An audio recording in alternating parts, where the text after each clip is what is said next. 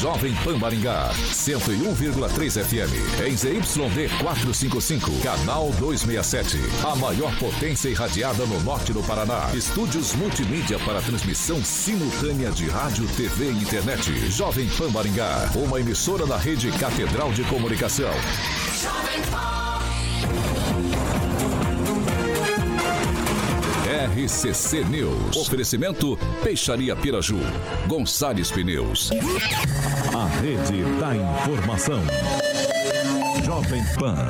A rádio que virou TV. Entra no ar.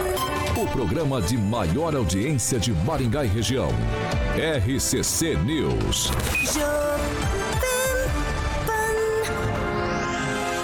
Alô, alô, muito boa noite a você que nos acompanha aqui pela Rádio Jovem Pan Maringá, da Eu 101.3, hoje, sexta-feira, 26 de agosto de 2022. Quero convidar você para participar com a gente pelas nossas plataformas digitais, tanto no YouTube quanto no, pelo Facebook. Facinho, facinho, barrinha de buscas, digita Jovem Pan Maringá e pronto, já está apto a conversar com a gente, fazer seu elogio, sua crítica, enfim, espaço sempre aberto e espaço democrático aqui na Jovem Pan Maringá. E comigo sempre, a bancada mais bonita, competente e reverente do Rádio Maringaense. Começa com ele, Edivaldo Mar Magro. Muito boa noite. É, boa noite, Vitor. Bonita não, né, Vitor? Você é bastante generoso e muito bondoso. Ó, lembrando aí, acho que essa é uma ação do governo do estado, final de semana com muitas viaturas do choque, que depois até o candidato poderia falar um pouco sobre isso, uma operação muito grande do choque nesse fim de semana em Maringá. E a cidade anda muito nervosa, muito sinistrona, muito homicídio. Vamos lá. Francês, boa noite. Boa noite, pessoal da bancada, pessoal de casa. E hoje com a presença ilustre aqui, o Paulo Martins, que todo mundo conhece, principalmente pelas aparições né, durante muito, ao longo de muitos anos na, na televisão. Emerson Celestino, muito boa noite.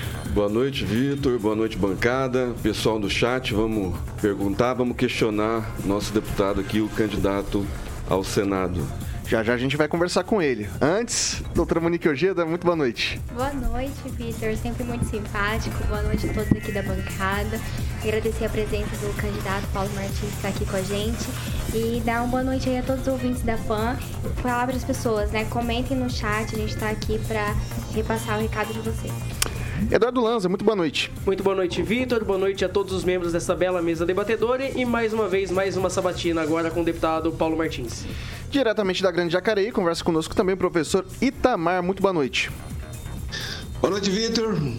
Boa noite aos odiadores da mesa e aos nossos ouvintes. E também ao Carioca. Aquele abraço.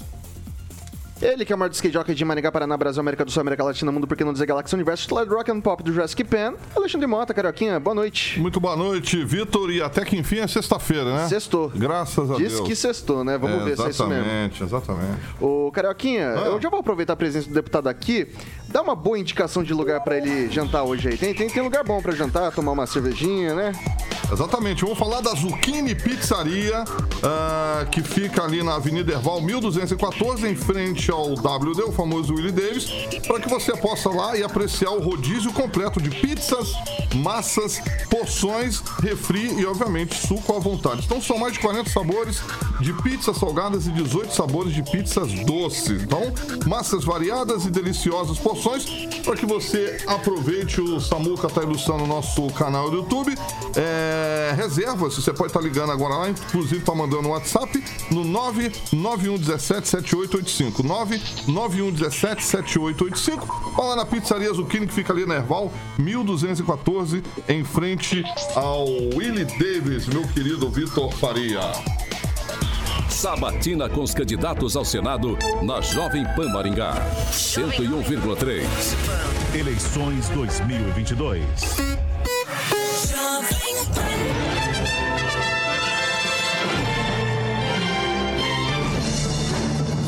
Bom, continuando nossas sabatinas com os candidatos do Paraná ao Senado nas eleições 2022, preciso sempre lembrar que nossos colunistas têm liberdade para indagarem o que quiserem. As perguntas são com temas livres e o tempo de resposta do candidato determina o número de perguntas que serão feitas durante o tempo total de 45 minutos. Está dividido em dois blocos, o primeiro com 25 e o segundo de 20.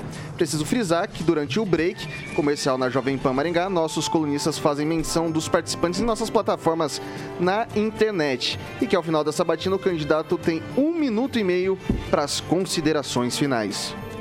Sabatina com os candidatos ao Senado na Jovem Pan Maringá, 101,3. Eleições 2022.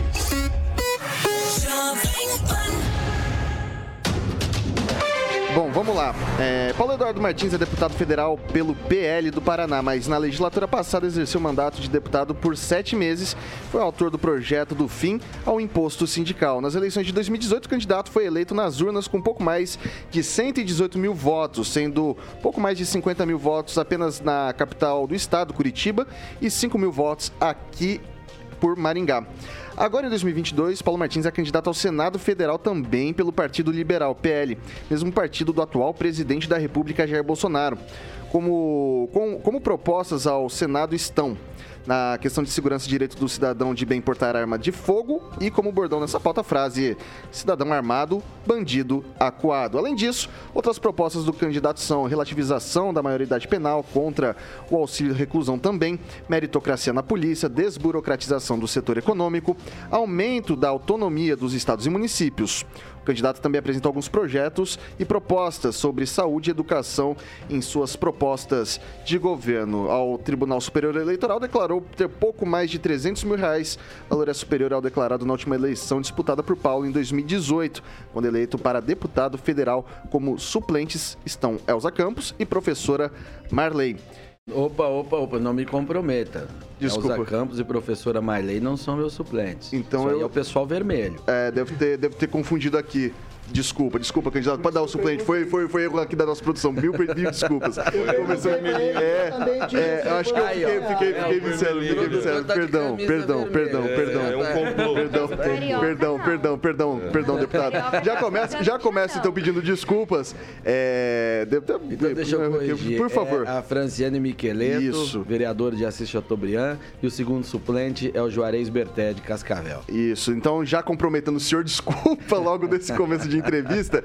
É, a gente vai. Bom, dou primeiramente boa noite pro senhor. Boa noite, é um prazer estar aqui. Vocês abriram o programa aí dizendo que é a bancada mais bela e. como é que é? Irreverente, né? Eu presumo que o Bela seja em razão da doutora Monique, com todo o meu respeito, irreverente do resto que compõe, mas é, certamente você tem que, tem que acrescentar aí que é a maior bancada do Brasil. Com certeza. Eu nunca vi uma bancada tão numerosa desse jeito. Tem gente fora? É, então, tem gente fora, nem cabe no estúdio, o pessoal tá remoto aqui na sala ao lado, enfim, é um time grande, viu? Legal, vamos lá. Vamos lá, o, de- o deputado candidato ao Senado, Paulo Martins, o tempo do cronômetro começa a partir de agora.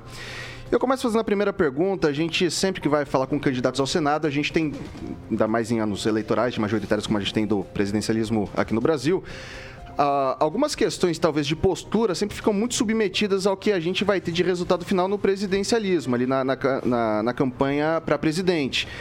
Minha pergunta para o senhor é: o que, que muda na postura do senhor caso eleito é, com eventual, uma vitó- eventual ven- vitória do Bolsonaro ou uma eventual vitória do Lula, Ciro, outro candidato que não seja o que o senhor apoia nesse momento?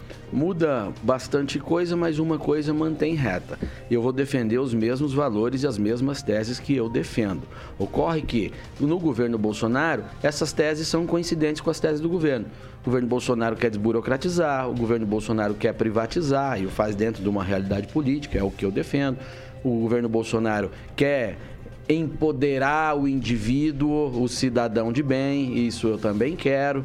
né? O governo Bolsonaro quer modernizar o país, quer o capital privado junto. O governo Bolsonaro não quer que o governo se metendo nos valores da família, eu também não quero. O governo Bolsonaro defende a vida, eu também defendo.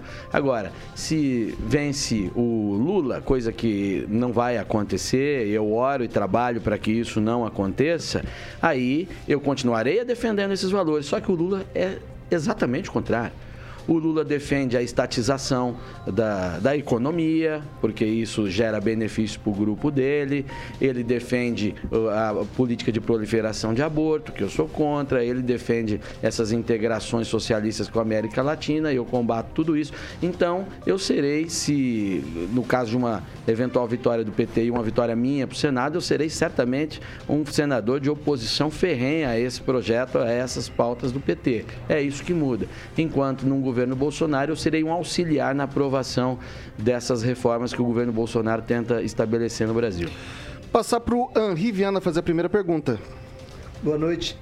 Dias atrás nós recebemos aqui um candidato que, que disse que 50% do, do Congresso está de alguma forma alienado ou em conluio com, com o Supremo Tribunal Federal, talvez porque tem alguma espécie de rabo preso, né? Então eu fico feliz em saber que o senhor é, tem iniciativas corajosas e principalmente essa PEC aí que procura atenuar um pouco esse protagonismo é, indevido e inesperado do, do Supremo, principalmente em decisões é, isoladas de ministros. Como, é que, como está a sua PEC? Essa é uma proposta que eu fiz porque eu julgo vital para a manutenção da nossa democracia e das nossas liberdades. A gente não pode entender como normal o que está acontecendo no nosso país. Hoje mesmo, nesta tarde, o verde e amarelo foi proibido. Agora, no final da tarde, o verde e amarelo voltou a poder ser usado. Carioca, carioca tá Carioca é homenagem à van. Isso, isso aí, exato. Veja, se o, se o governo tivesse usado que o futuro será escrito em vermelho, tá tudo certo, né? Não ia ter problema nenhum. Então, não podemos permitir que as coisas continuem assim. Está errado, isso não está funcionando. O país não foi desenhado para isso. Há uma extrapolação, há sim violações constitucionais acontecendo e a gente tem que enfrentar o tema. As pessoas querem correr dos temas difíceis, não querem se expor, tem uma coisa, mas espera lá.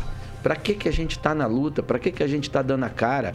Eu não sou candidato para buscar tranquilidade, sou candidato para buscar guerra mesmo. O que tem que guerrear que está errado. E isso está errado. Se tiver que pagar um preço, eu vou pagar. Estou aqui, ó, falando publicamente sobre isso. Então, já apresentei essa proposta. Não é que eu vou, eu já fiz, já falo isso publicamente, ou seja, já estou com um alvo na testa e um nas costas sobre uh, a minha liberdade e as minhas condições. Nós temos que limitar os poderes dos ministros do Supremo Tribunal Federal. E isso é em defesa do próprio Supremo Tribunal Federal, do próprio, contra algum ministro que venha a agir contra a corte, que é o que está acontecendo. Daí a corte não é para isso. Prega respeitar a decisão colegiada. Exatamente. Então a gente acaba com as decisões monocráticas tá? E coloca a exigência da maioria de dois terços do colegiado do Supremo para que seja ah, declarada uma inconstitucionalidade, por exemplo. Tá? Não pode mais aquele 6 a 5 que a gente tem acontecido, ou uma decisão monocrática revogando uh, um ato normativo, uma lei que foi aprovada no Congresso Nacional numa casa de 503 e numa outra de 81. Não é razoável isso foi extrapolado. Tem um ponto que eu gosto muito dessa PEC, que é o que eu chamo que ele evita a randolfização da política. O que é a randolfização da política? O senador Randolfo Rodrigues, aquele que ele saltita por Brasília, ele, toda vez que ele perde um debate público, ou que ele acha que o governo vai fazer algo que é contra os interesses do grupo dele, ele aciona o Supremo, através do partido dele, que é um partido ridículo chamado Rede tá? É ridículo no sentido de as ideias deles eu refuto também, mas é representação. Ele tem um um deputado, um deputado na Câmara e ele lá, aí ele vai move o Supremo Tribunal Federal, ele ele provoca o Supremo, o Supremo vem, aceita e vem participar da disputa política do dia a dia. Ele Porque, oh, francês, eu vou passar. Eu então, vou eu, só para concluir o raciocínio que é importante. Então, nesta proposta, a gente inclui que um partido pode acessar o Supremo, ingressar com a ação do Supremo? Pode, desde que ele consiga o apoiamento de 1% do eleitorado através de assinaturas. Então, o partido, como representação de uma fração popular, vai provar que aquela demanda ela tem respaldo social, aí ele ingressa com ação. Isso faz com que o partido tenha que mobilizar a sociedade, tem que convencer pessoas e tal. Tira a hipótese do imediatismo, ou seja, o oportunismo político de ocasião para mover todo o Supremo. Isso vai poupar o Supremo. Uma das razões do Supremo ser o que é hoje, protagonista, ministros gostarem de agir como protagonistas políticos, centro das atenções, é exatamente essa. A política tem culpa nisso, que é convidar o Supremo a vir participar dela toda hora. Eduardo Lanza. É, candidato, sabemos que o senhor é, já fez parte de muitos movimentos de rua e eu gostaria de saber do senhor, se o senhor for eleito deputado, é, deputado não, perdão, senador da República, o senhor vai levar esse espírito que o senhor já tem no Congresso Nacional para o Senado Federal também? E se sim, qual será a atuação também do senhor perante ao Escola Sem Partido? O, a gente tem que ouvir a sociedade como parlamentar. né? eu já ajudei movimentos de rua, palestrei, enfim, porque eu acho que é importante a mobilização social.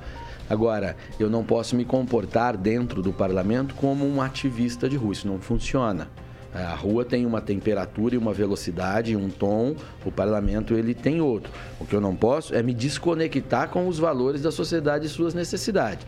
E isso que tem que acontecer para eu entregar os resultados né, e realmente conseguir aí transformar de forma útil as coisas, de forma apropriada e não é, vir a distorcer ah, ainda mais os nossos problemas. Qual que foi a sua segunda pergunta que eu me É, se o senhor vai abraçar o Escola Sem Partido?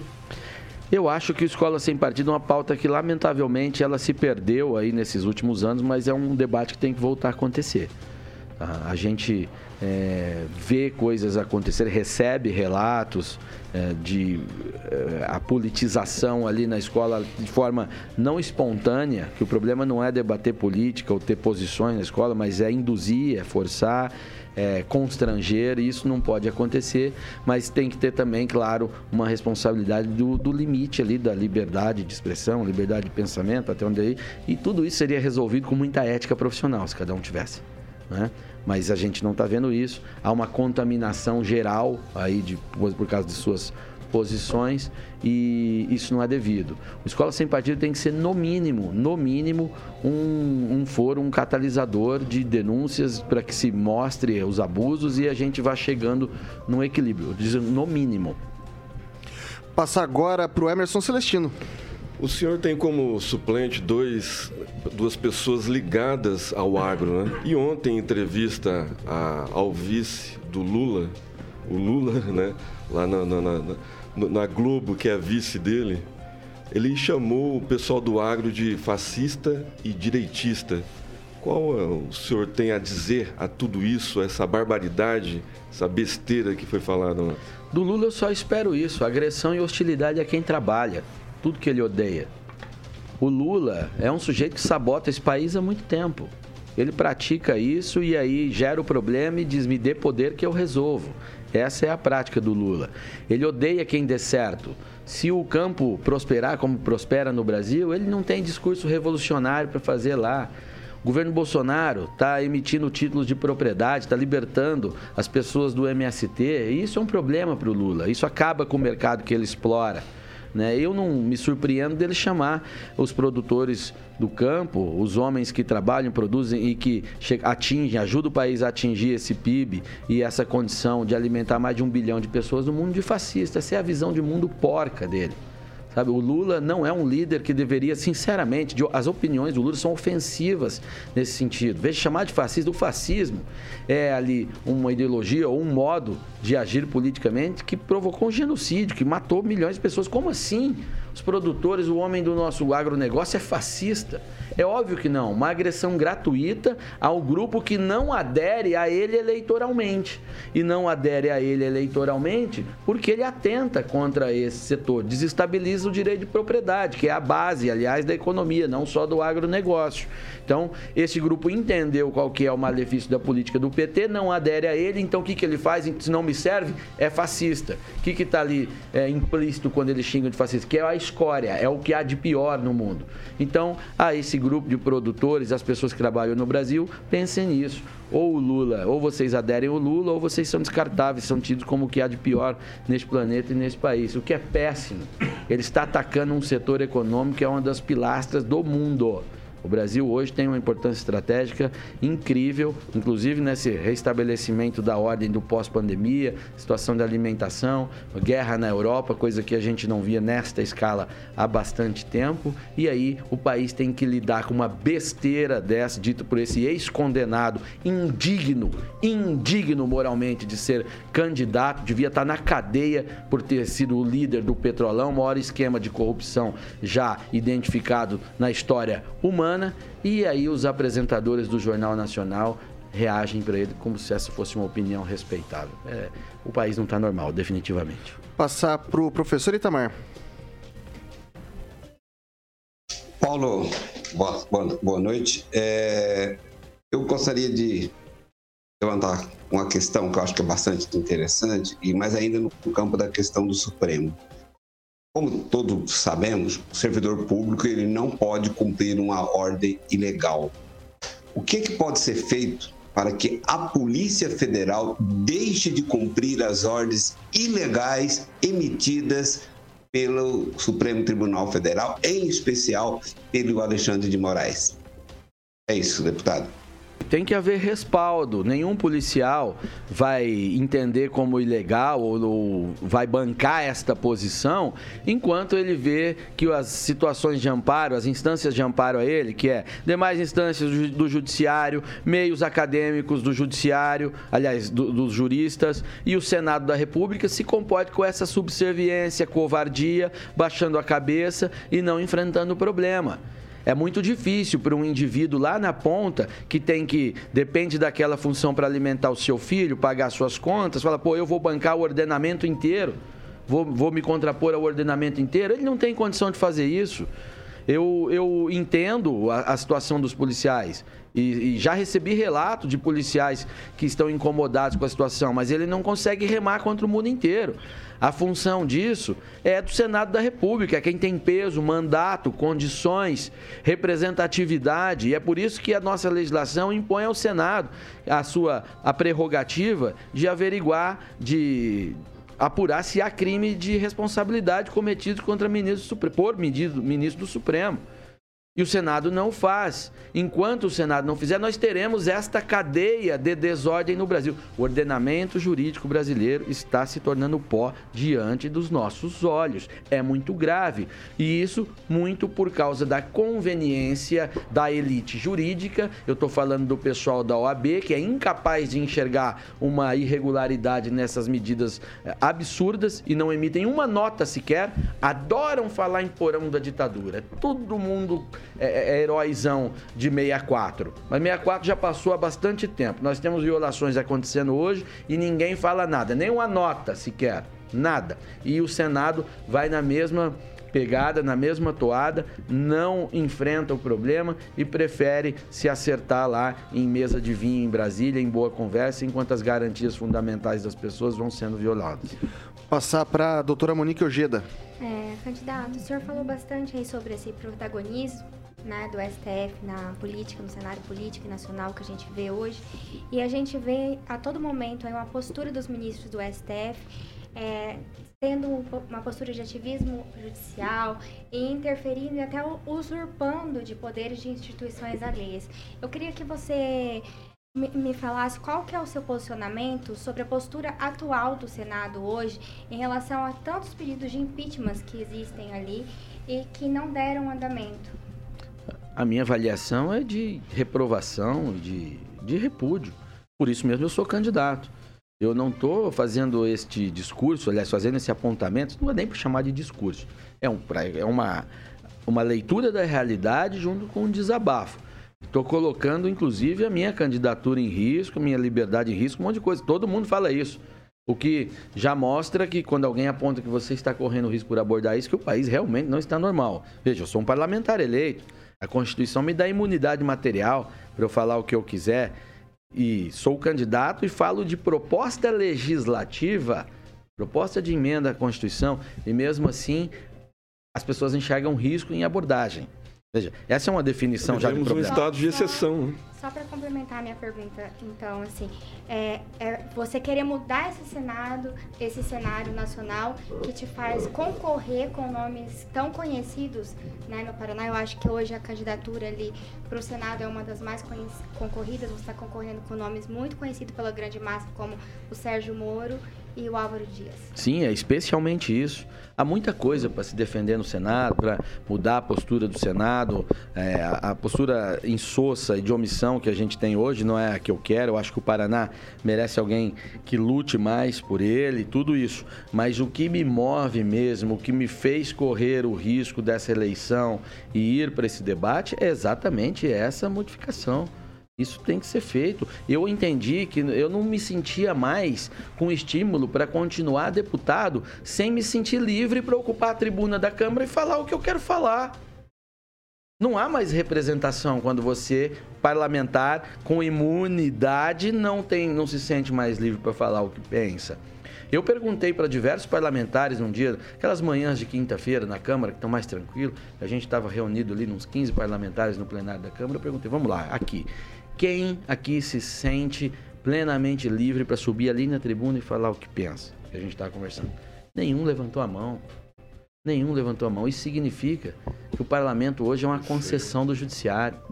A imunidade parlamentar, deixa eu explicar para o ouvinte, que é- isso é bem importante. A imunidade parlamentar, ela não é para um privilégio ao parlamentar. Não é isso. Não é para o parlamentar se dar bem. É para o parlamentar ter as condições de fazer a defesa plena dos seus representados. Essa é a origem da imunidade parlamentar. Então, em nome da qualidade e da plena representação, aceitou-se correr o risco de um parlamentar falar até besteiras, mas que a representação de quem votou nele esteja garantida. Foi essa a opção da, da tradição constitucional ocidental. Não é só no Brasil. Mas a nem imunidade, consta em tudo. Mas nem a imunidade parlamentar está garantida. Aonde?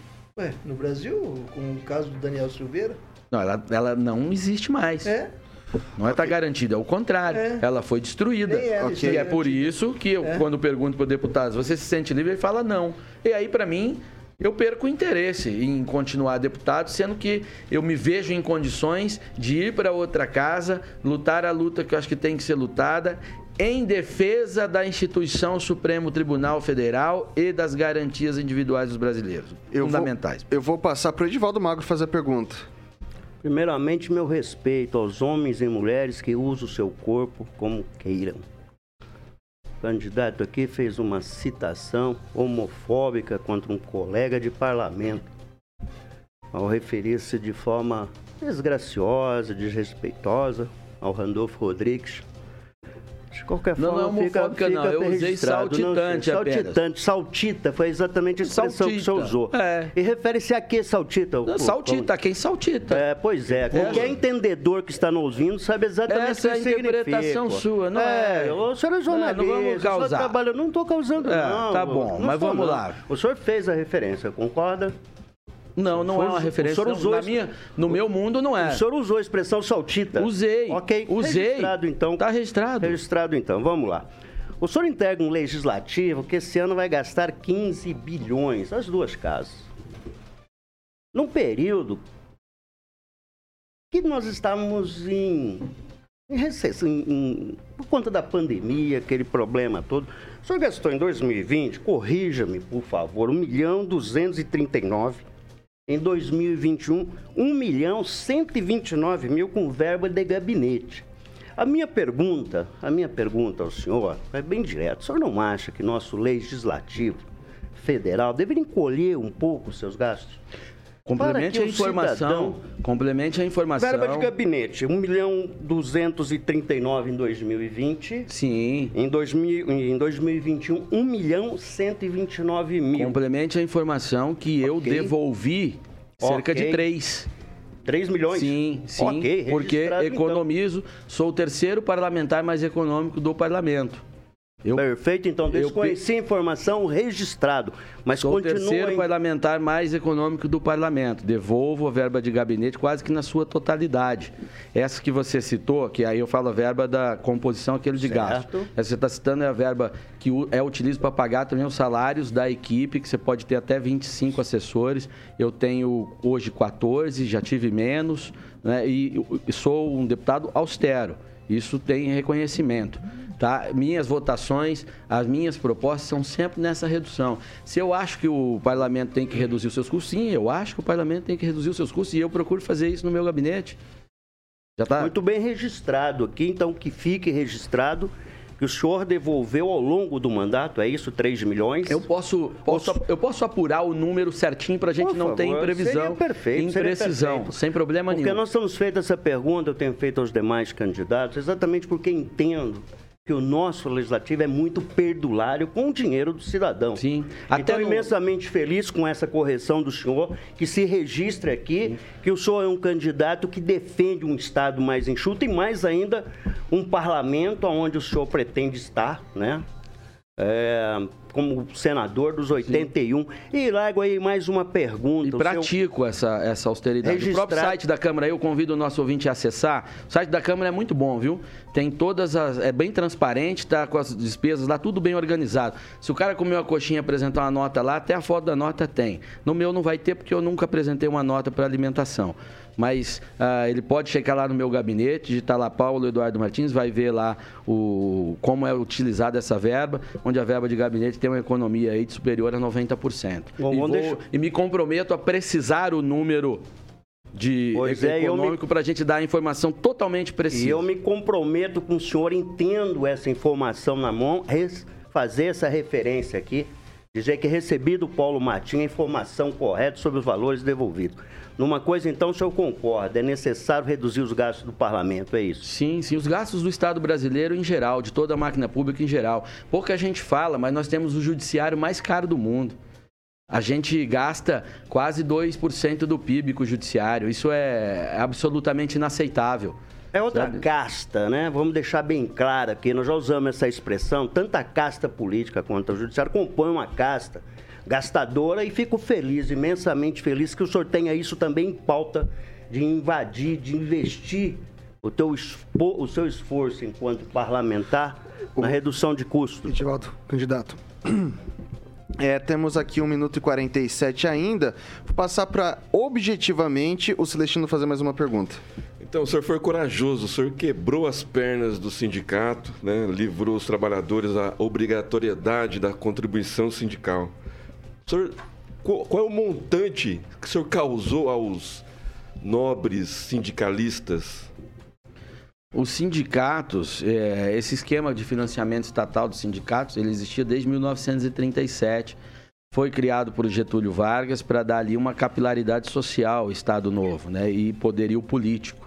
E isso depois foi capturado pela esquerda, né, pelo pessoal do PT, em sua, é, era claro isso. E os sindicatos acabavam usando o poder financeiro que eles tinham, inclusive para impedir ah, o andamento de pautas que não interessavam ao projeto de poder a quem eles serviam. Então, em 2016, eu propus o fim do imposto sindical, na legislatura anterior ainda.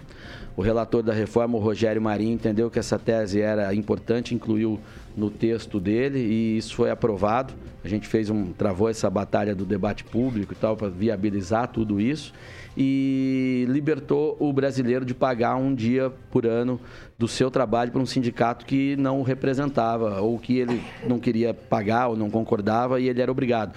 Isso representou no último ano de imposto sindical quase 4 bilhões de reais. Quase 4 bilhões de reais para esse pessoal fazer praticamente política, com as exceções de praxe. É, então, foi uma, uma medida libertadora e que inclusive proporcionou ao país depois poder debater eh, temas importantes, reformas importantes, sem ter toda a distorção que o aparato sindical causava. Em 2019, nós aprovamos uma reforma da Previdência mais ampla da história, sem ter um pneu queimado, uma vidraça quebrada nesse Candidato, país. infelizmente nosso tempo do primeiro bloco esgotou, o tempo é exíguo, são muitos debatedores, mas a gente volta no segundo bloco com mais 20 minutos de perguntas ao senhor. A gente faz um rápido intervalo por aqui. Pedir para os ouvintes continuarem comentando ali nas nossas plataformas digitais, a gente volta já já. Sabatina com os candidatos ao Senado na Jovem Pan Maringá. 101,3. Eleições 2022. Chegou o Caoa Sherry Hybrid Day na D21 Motors. Ofertas comemorativas ao grande sucesso de vendas da linha híbrida. Na troca de qualquer modelo seminovo Caoa Sherry pelos novos produtos híbridos Tigo 5X Pro ou Tigo 7 Pro, você tem 100% da tabela FIP. É isso mesmo, 100% da tabela FIP. Oferta por tempo limitado. Acesse d21motors.com.br barra ofertas e consulte condições. No trânsito, sua responsabilidade salva vidas. RCC News. Oferecimento. Gonçalves Pneus, Avenida Brasil 5681, próxima Praça do Peladão. Fone 3122 2200. Peixaria Piraju, Avenida Colombo 5030. Peixaria Piraju. Fone 3029 4041. Atenção, atenção. Está de volta aqui pelas plataformas digitais da Jovem Pan Maringá. Agora é o, o momento do ouvinte, né? É... Celestinei, o que o pessoal tá falando por aí? Mandar um abraço para o nosso ouvinte Luciano Barbieri e toda a sua equipe de colaboradores ligadinho lá na copiadora Atlântica. E o Robson N. Melhor perguntas assim para o candidato se sair bem e demonstrar que é preparado. Por isso a Jovem Pan é a maior e melhor. Melhor do que a Globo Lixo. Vai lá, doutora Monique. Eu quero registrar aqui o comentário do Valdeir Campos, que ele disse assim: Sou fã do Paulo Martins, acho que ele fez um bom trabalho como deputado federal. Edivaldo. Ah, um abraço lá pro Ricardo Mendes, jornalista fazendo corre aí pela região. E observar a voto do Andrei Salvático aí no chat. Faz tempo que ele não aparece. Abraço, meu amigo. Eduardo Lanza. Mandar abraço pros amigos Lucas Butical e Ana Alencar, que estão nos acompanhando lá de Curitiba. O francês. Um abraço pro pessoal lá do, do clube reservado lá do Clube Olímpico de Maringá, que é o pessoal da Sinuca, que está atento aqui ao nossa, nosso trabalho. É, professor Itamar, rapidinho, quer dar um comentário? Vou registrar aqui a participação no chat da Vivian Patriota, que está com a gente acompanhando o nosso chat. Bom, a gente vai continuando por aqui. A gente quer trazer mais alguma coisa? Algum com. Hein, Edvaldo? Não, me sinto satisfeito com a resposta, né, do candidato. Não, não, não, não, não, não. Do- dos Vamos- comentários dos dos, comentários, ouvintes. me desculpa, É. não, não, não quero comentar nada.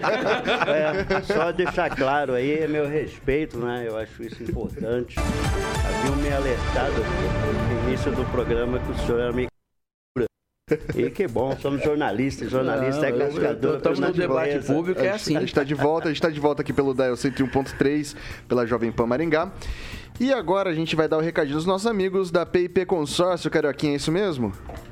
Muito bem, Vitor. PIP Consórcio Investimentos, que tem uma novidade agora. PIP é representante autorizado do consórcio Araucária. São vários consórcios que você pode estar é, obtendo com mais informações, presencialmente falando, Vitor, é ali na Avenida Governador Bento Maior da Rocha Neto, número 534, sala 14. Aí também tem o famoso atendimento online via o WhatsApp, que é o 44 99185 6363. 99185 6363. Consórcio Empreendimentos Consignados é na PIP Consórcio Investimentos. E agora autorizado o consórcio Araucária. Meu querido amigo Vitor Faria.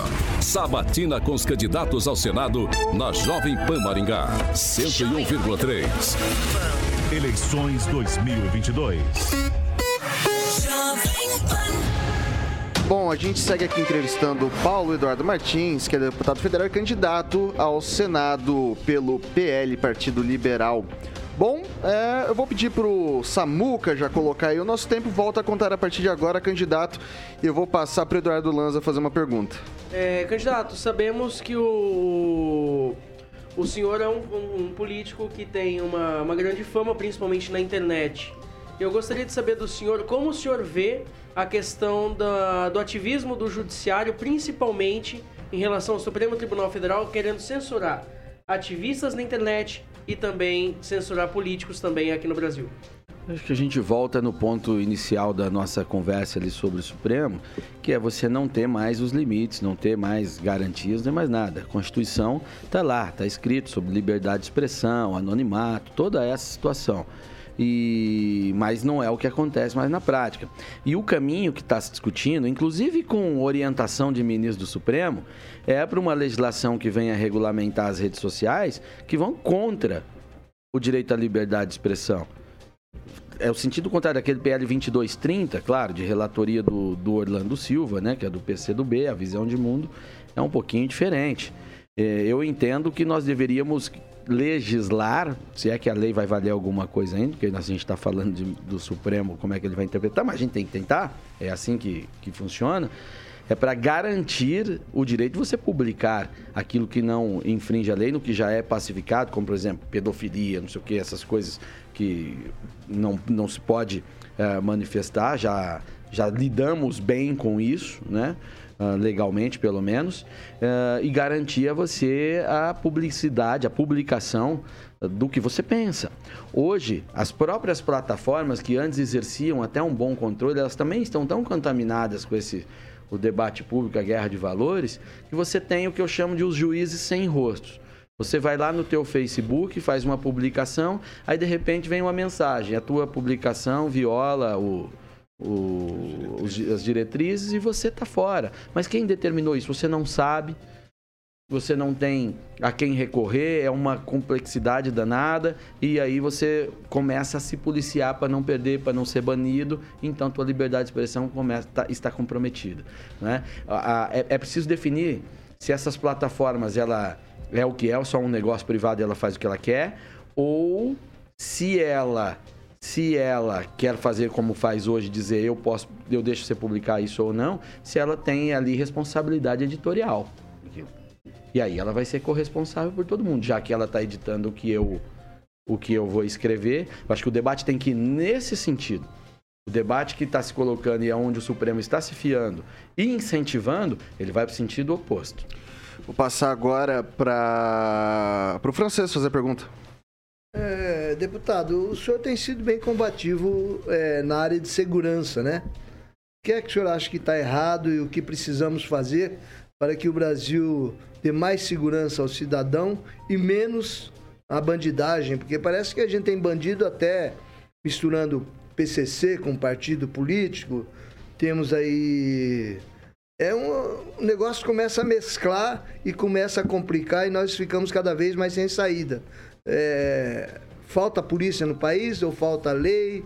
Qual, qual o problema da segurança pública? Só acrescentando, o senhor é autor da MP 871, né? E da lei da, da PL da saidinha. É verdade, a PL da saidinha, né? Aplaudida. Foram, foram vários, vários PLs ali que foram aprovados, que eles é, versavam sobre o mesmo tema, o meu é um deles. Né? Então, conseguimos aí, pelo menos na Câmara, resolver essa situação da saidinha. Tem um debate maior ainda para frente. Eu acho que a, a, questão da segurança, veja, ela não diz respeito só apenas a uma legisla, legislação mais dura. É, eu não vou chegar lá, não, o problema é social. Não é isso. É que você tem hoje uma cultura no judiciário que mesmo que eu faça uma legislação mais dura, eu não tenho certeza se, se essa legislação vai ser aplicada. Né? Você tem toda aí uma contaminação, já usei essa palavra várias vezes, mas é, não é vício de fala, não. É que é um processo social mesmo, histórico, que ele vem ocorrendo e que hoje nós estamos mais ou menos no auge dele. Eu espero que no auge, que venha só a diminuir depois. Né? Onde, o, o, muito influenciados por outros autores e tal, mas uh, que serve àqueles que defendem a, a, a tese de Marcuse, onde o o marginal ele é um agente revolucionário, né? isso leva ao abrandamento e a um tratamento a essas pessoas de forma uh, diferente, não uh, com o rigor punitivo que a sociedade, lá o homem que trabalha, a vítima, se espera. Então tem todo um aparato cultural que ele precisa ser modificado, mas ele leva tempo e há fatores históricos que proporcionam isso. E há também, claro, ajustes legais que você tem que buscar fazer, você não pode ficar uh, esperando. Mas até para você aprovar essas legislações mais duras, você esbarra também, porque essa cultura não está só no judiciário, ela também vai para o legislativo, que sofre essa influência. É por isso que você não consegue, por exemplo, na Câmara hoje, dar ao cidadão de bem o direito de portar uma arma. Esse é um debate muito difícil na Câmara. Hoje, perde. Se fizer uma enquete na sociedade, uma pesquisa, a sociedade fala ok, mas a representação, ou seja, as elites, pensam diferente e já não querem, não querem isso ainda. Mas é um debate que vai ah, amadurecendo. Eu fiz, tenho diversos projetos de lei na área, endurecimento de pena ou até de tipificação, onde eu coloco ali a, a reconhecimento da legítima defesa da propriedade, seja ela privada, é, privada, urbana, rural e industrial. Porque hoje uma pessoa invade a sua casa, você tem que medir como que você vai reagir, porque senão o bandido pode ser você. Olha que insanidade que a gente tem hoje. Eu tenho que reconhecer a legítima defesa da propriedade. O cara não pode entrar lá, amolar tua família, tua filha, tua, teus familiares e você ter que ficar calculando como é que o promotor vai interpretar depois a ação que você teve. Lembra do caso do cunhado da Ana Hickman? Que Sim, sim. o sujeito entrou lá para barbarizar a família, ele no calor dos fatos reagiu, atirou no sujeito, aí veio o promotor e falou: Não, você deu três tiros, não precisava Virou réu. virou réu, a vida do homem. Você ser julgado por suspeita de homicídio, ser um homem de bem que defendeu a tua família, isso é uma insanidade. Imagina a violência que esse cara sofreu. A vida dele nunca mais é a mesma. Ou ele, você acha que ele conseguiu empreender, desenvolver pe- pessoalmente o carinho dele com a família, enquanto a espada da justiça estava apontada para a nuca dele, para ele ser preso e cair no sistema por homicídio? Claro que não, né? Então, há isso, mas eu acho que a gente tem que reconhecer, eh, eh, sobretudo, essa a- a- que o indivíduo ele ele tem o direito de defender sua vida, sua família e sua propriedade. Eu vou passar agora pro Edivaldo Magro. Candidato, como devolver este país a um ambiente pacífico, né? O lado A, o lado B, esticando a cordinha no nível de compreensão política até, mas ah, eu queria uma resposta do senhor. Por que essas pautas tensas vão continuar no próximo governo, seja ele quem for? Qual que é o caminho para nós brasileiros trilharmos para buscar uma pacificação, para a gente não continuar né, nessa guerra tensa, né, de muitas vezes demagógica, correta, muitas vezes também, mas enfim, vivemos um momento extremamente conflituoso, preocupante, há um nível de tensão muito grande. Eu faço exatamente essa pergunta ao senhor: como nós caminharmos um futuro pacífico, em que nós encontremos a paz social em todos os sentidos, candidato? Eu acho que é cada um está no seu quadrado. A- a- o conflito entre valores, entre visões de mundo, ele é próprio da sociedade, da sociedade plural. Ele não existe numa sociedade totalitária, onde um dos lados é sufocado, só sobrevive o outro e aí está resolvido. Nessa seria uma forma de paz. Então, a, a- paz não pode ser qualquer paz. Ela tem que ser o conflito administrado, o conflito que a gente sabe que ele não passa daquele ponto. Você pensa assim, eu penso assado e a gente depois toma uma cerveja junto. Ou a gente pode escolher não tomar uma cerveja junto, mas eu respeito que você vai lá naquele bar, eu vou lá no outro e a vida segue. Agora, ela se intensifica, essa, esse conflito ele fica é, muito perigoso quando aí sim instituições concentradoras de poder acabam tomando um dos lados desse conflito, que é o que a gente está vendo hoje. Aí o outro lado tenta reagir porque quer sobreviver e tal, e a gente tem uma situação muito difícil. Quando eu falo em proposta ali de emenda constitucional para a gente limitar as coisas e conter o poder, eu estou falando exatamente sobre essa pergunta que você fez. Não é só sobre o jogo político.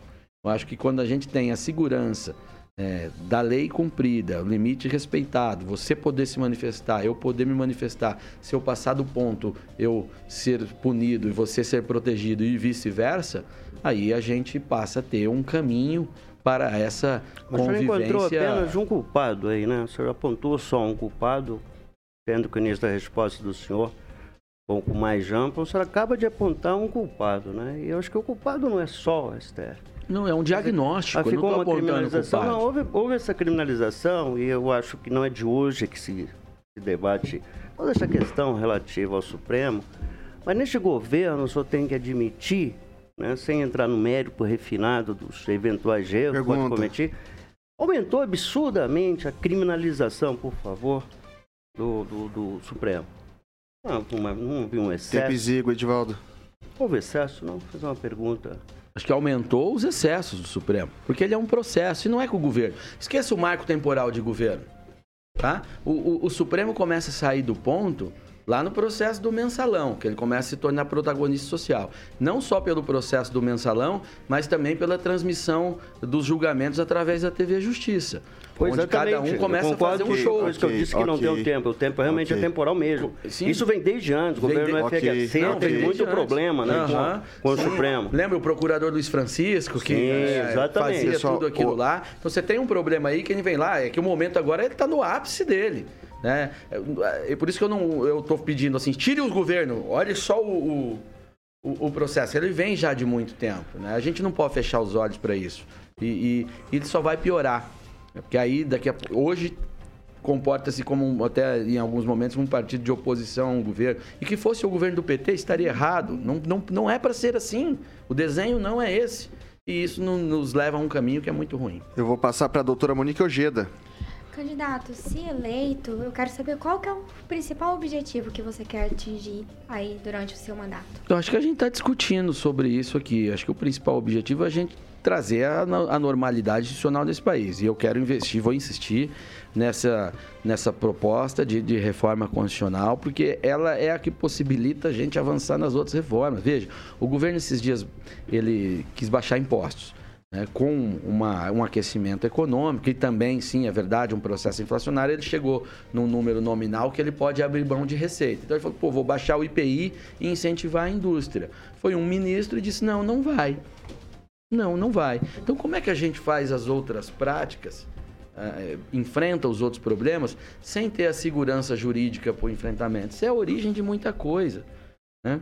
Eu quero, claro, já disse, quero continuar a defender eh, situações que eu acho que são super importantes, que faz parte de mim, ajudar o governo a enfrentar o tema de privatizações estatais aí que são ah, folclóricas até no Brasil, como a Petrobras e tantas outras que ainda existem, deixar o nosso Estado enxuto, com foco naquilo que é próprio dele, defesa, política externa, saúde, educação, segurança, que todo mundo fala, mas que hoje a gente acaba tendo um Estado que faz tudo, ele refina petróleo, ele envia carta, ele é, funde ferro, ele não- não precisa de tudo isso. É uma questão de foco, mas isso precisa de apoio no parlamento, de, de amparo legislativo para avançar e esse amparo que eu quero dar com veemência. Passar para o professor Itamar fazer a pergunta dele. Candidato, é só registrar né, o termo saltitante ao Randolph Rodrigues, ao contrário do que o meu colega da bancada disse que é homofobia, não. É que tem um vídeo que ele vai do Senado até o, con- o STF saltitando literalmente. Então, só para esclarecer. Eu queria perguntar para o senhor o seguinte: o que é que pode ser feito, na sua visão, a respeito dessa história da polarização? Porque, na verdade, o que eu vejo, não sei se, é, se eu estou correto ou não, polarização, todo mundo da oposição hoje fala que está sendo polarizado porque eles são contestados, porque sempre eles falaram sozinhos em todos os âmbitos. O que é que pode ser feito isso em nível de Senado, deputado?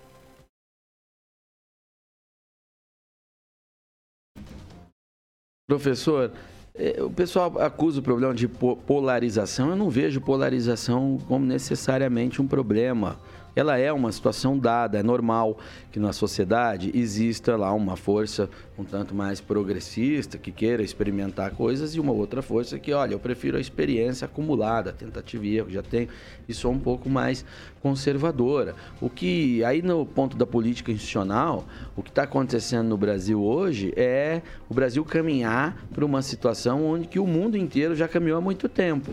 Nos Estados Unidos existem os democratas, que é são um partido da esquerda, mais progressista, os republicanos, que são os conservadores, ah, na França também, na Alemanha a democracia cristã, os verdes, o social-democrata, é isso. Ocorre que no Brasil de pós-64, você houve uma destruição da direita organizada, aliás, ela foi destruída já em 64, né, com a perseguição à UDN, e nós tivemos aí, após isso, um- uma ausência de um dos polos. A gente tinha só o outro polo, o polo ah, de centro-esquerda e a esquerda, ah, aí sim, mais radical, né? Com o PCdoB, essas coisas assim. No- de 18 para cá é que a gente teve, de fato, um outro polo dizendo, não, eu sou conservador. E a gente está aprendendo a lidar com isso, porque ficamos 40 anos, 50 anos sem isso. Então o pessoal se assusta um pouco, mas não, esse aí é a normalidade mesmo. É claro que não é normal, é intolerância. Não é isso que eu estou falando. Eu estou falando em polos com ideias, um eixo de ideias que se fundamentam e uma série de outras ideias que o circundam. Bom, a gente está com quatro minutos de, de, de. Restando aí quatro minutos de entrevista e eu tenho um, uma pergunta para fazer para o senhor aqui em relação às pesquisas que a gente vem acompanhando. Mas a recente delas colocou o senador Álvaro, o, atual, né, o candidato à reeleição Álvaro Dias com 35%, Sérgio Moro com 24%, o senhor está com 4%. Mas algo me chamou a atenção, é o que eu quero ouvir do senhor. Brancos e nulos são 11%, enquanto que não sabe, não respondeu, são 17%. Ou seja, se juntar branco nulo, não soube responder e não sabe, seria talvez o segundo colocado na corrida eleitoral. Como reverter esse cenário das pessoas que estão indecisas ou que estão querendo votar branco e nulo para uma majoritária como é o Senado? Não vamos partir dos números desse instituto, que ele é o antigo Ibope, esse instituto não é sério.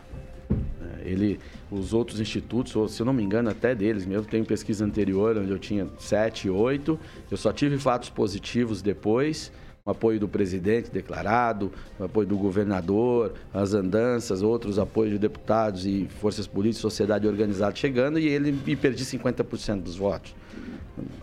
Alto lá, vamos, uhum. vamos ter cuidado. Eu não vou falar das medições internas que a gente tem, porque aí também pareceria outra coisa, mas eu nem posso falar mas alto lá com isso. Mas eu entendo para você. É claro que você tem nomes aí que eles estão despontando. O Sérgio Moro, por todo ah, o noticiário que ele ocupou, todo... Deixa, deixa, eu reformular, que acho que daí talvez fique até mais fácil a minha pergunta. É, o que, que é mais difícil hoje, talvez?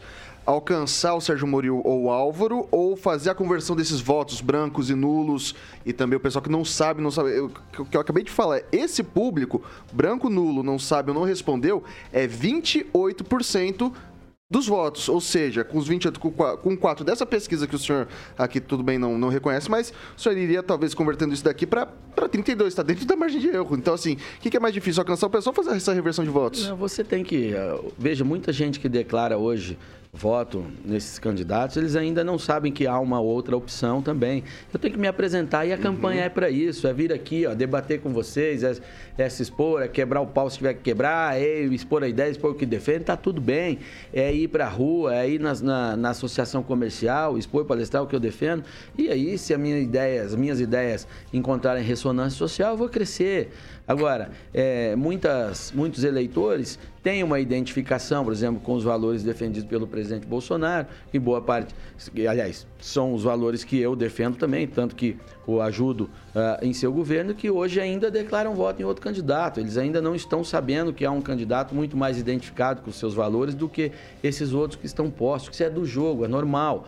Um ocupou as manchetes nos últimos anos pela operação e depois pela saída no governo e sua início de trajetória política, é uma figura uh, nacional. O outro é candidato desde 1968. Então é normal que ele esteja povoando ali. O que eu tenho que fazer é trabalhar para me colocar, me mostrar como uma alternativa a tudo isso. Está tudo dentro do cálculo. Ok. Passar para o francês fazer a última pergunta, o decano. É, eu concordo com o senhor com relação ao. Objetivo francês, objetivo que a gente tem um minuto, né? cravado. Agora, é, o senhor diria então que esse, esse pessoal que está indeciso, que não sabe quem votar, é porque talvez não ou tivesse ouvido, né? Pode ser, mas uma parte deles também eh, pode se distribuir é, de forma proporcional aos que estão. Eu não faço essa soma, vou pegar todos os indecisos, sabe? Eu acho que há pessoas que ainda não pensaram necessariamente sobre a escolha, não é uma escolha ainda sólida, ele pode perfeitamente mudar, ele, ele não sabe, ele não sabe. Veja, tem muita gente conservadora que, ah, eu respeito Sérgio Moro, não sabe que ele era um entusiasta da decisão Roe versus Wade que liberou o aborto nos Estados Unidos. Será que essas pessoas vão ficar contentes quando elas souberem?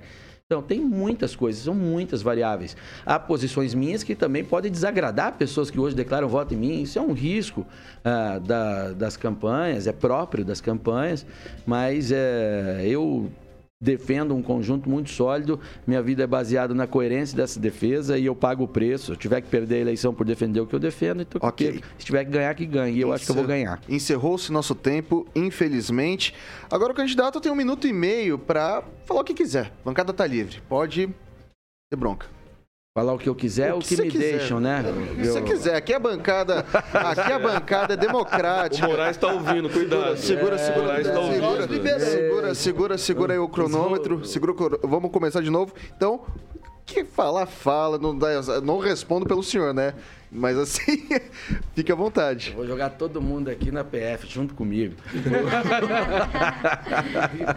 Não, Eu quero agradecer a vocês, parabenizar a emissora por esse espaço, desse debate aí, um debate que é super importante. A gente precisa muito desses espaços para que as ideias sejam colocadas, as pessoas tenham acesso a esse conflito de posições. Isso é muito bom, isso enriquece demais a democracia. Eu não falo isso como clichê, eu realmente acredito nisso. Né? E sobretudo no Paraná, a gente é bastante carente disso. No Rio Grande do Sul nós temos um debate muito mais franco do que temos no Paraná. Mas eu acho que a gente um dia poderia chegar lá. E esse é um caminho aqui, por isso eu parabenizo a emissora. É, cumprimento ao nosso ouvinte que está aí comentando, que está curtindo, questionando. Isso é importante, são pessoas engajadas nesse processo. E eu peço a todos que tenham muita responsabilidade nesse ano que é um ano chave, tá? não é porque ser um ano de mera eleição, não, essa é uma eleição muito especial, onde a gente vai ter que fazer escolhas que podem nos implicar em nosso comprometimento, aliás, no comprometimento do nosso bem maior, que é a nossa liberdade. Você tem um lado falando claramente que vai regular a mídia, que vai controlar redes sociais, que vai reestatizar coisas, que os investidores vão ter que se ver com ele novamente, ou seja, o caminho do atraso e da mordaça, enquanto o outro lado quer continuar num caminho de liberdade, de desenvolvimento e que é, de paz, de paz para que a gente se desenvolva e de normalidade institucional. Ok. Candidato, esse foi. Muito obrigado por ter topado bater esse papo aqui com a gente aqui na Jovem Pan Maringá. Esse foi Paulo Eduardo Martins, deputado federal, candidato ao Senado pelo PL.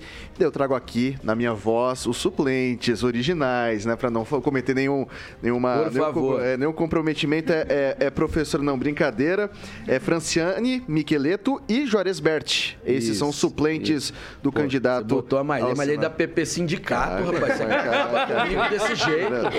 Mas assim, ó, a, a maior parte da nossa, do nosso público só vê aqueles primeiros minutinhos mesmo, então você fica tranquilo que o pessoal vai com aquela informação pra Fica casa. tranquilo, tranquilo. É... Só te contar rapidinho, uma vez eu recebi uma ligação da PP Sindicato. O final do telefone era 1313. Eu achei sensacional. ok. Bom, pessoal, dado, dado esse. Agora a gente vai. Agora a gente vai pro recadinho dos nossos amigos da Beltrame Imóveis. E aí, Caroquinha? Muito bem, a Beltrame Imóveis eh, tem 18 anos em Maringá. Eu sempre falo que é especialista em vendas, locação, loteamento e compra. A Beltrame Imóveis é a melhor opção para você que está ouvindo a Jovem Pan nos assistindo no nosso canal do YouTube. Para você que está procurando um imóvel residencial ou comercial, é só acessar o site aí, beltrameimóveis.com.br ou conhecer a estrutura da Beltrame ali na Avenida Tamandaré, número 210, sala 2, no centro. E a central de atendimentos da Beltrame é 3032 32 32 3032 32 32. Acesse aí beltrameimóveis.com.br, o slogan que deixa o Toninho Beltrame figuraça muito feliz. Quem procura na Beltrame acha Vitor Faria. É isso aí, agora são 6 horas e 57 minutos. Me despeço de todos. Divaldo Magro, boa noite e até segunda. Boa noite, professor. O tempo é o senhor da razão. Vai vendo, professor. É, Henri Viana, francês, boa noite. Boa noite, até segunda-feira. Muito obrigado ao nosso entrevistado. Emerson Celestino, boa noite. Ele deixou uma reticência que eu achei que ia vir mais coisa por ali, né? E daí. Então, Emerson Celestino, boa noite. Boa noite, bom final de semana. Vou deixar uma pergunta no ar aí. Qual é o medo do celular, né? Se a urna é inviolável. Doutora Monique Ojeda, boa noite. Boa noite, Vitor. Boa noite. Obrigado, candidato, pela presença. Eduardo Lanza, tô outra reticência, vocês estão querendo me quebrar, né?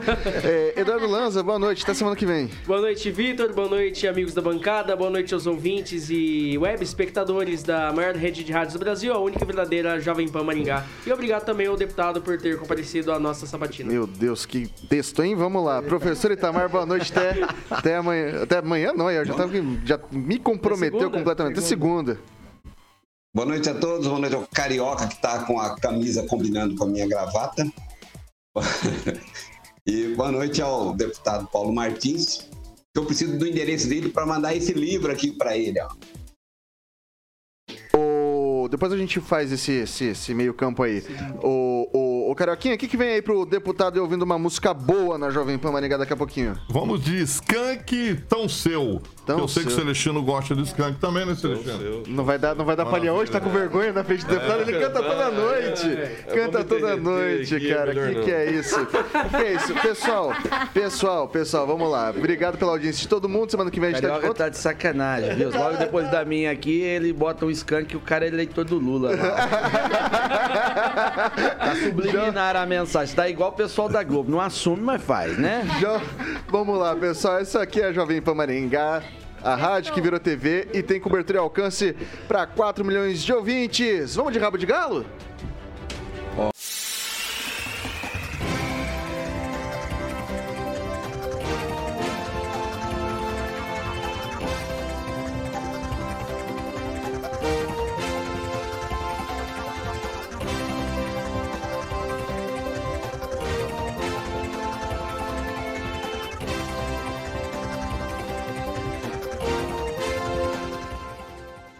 Opinião de nossos comentaristas não reflete necessariamente a opinião da Rede Catedral de Comunicação.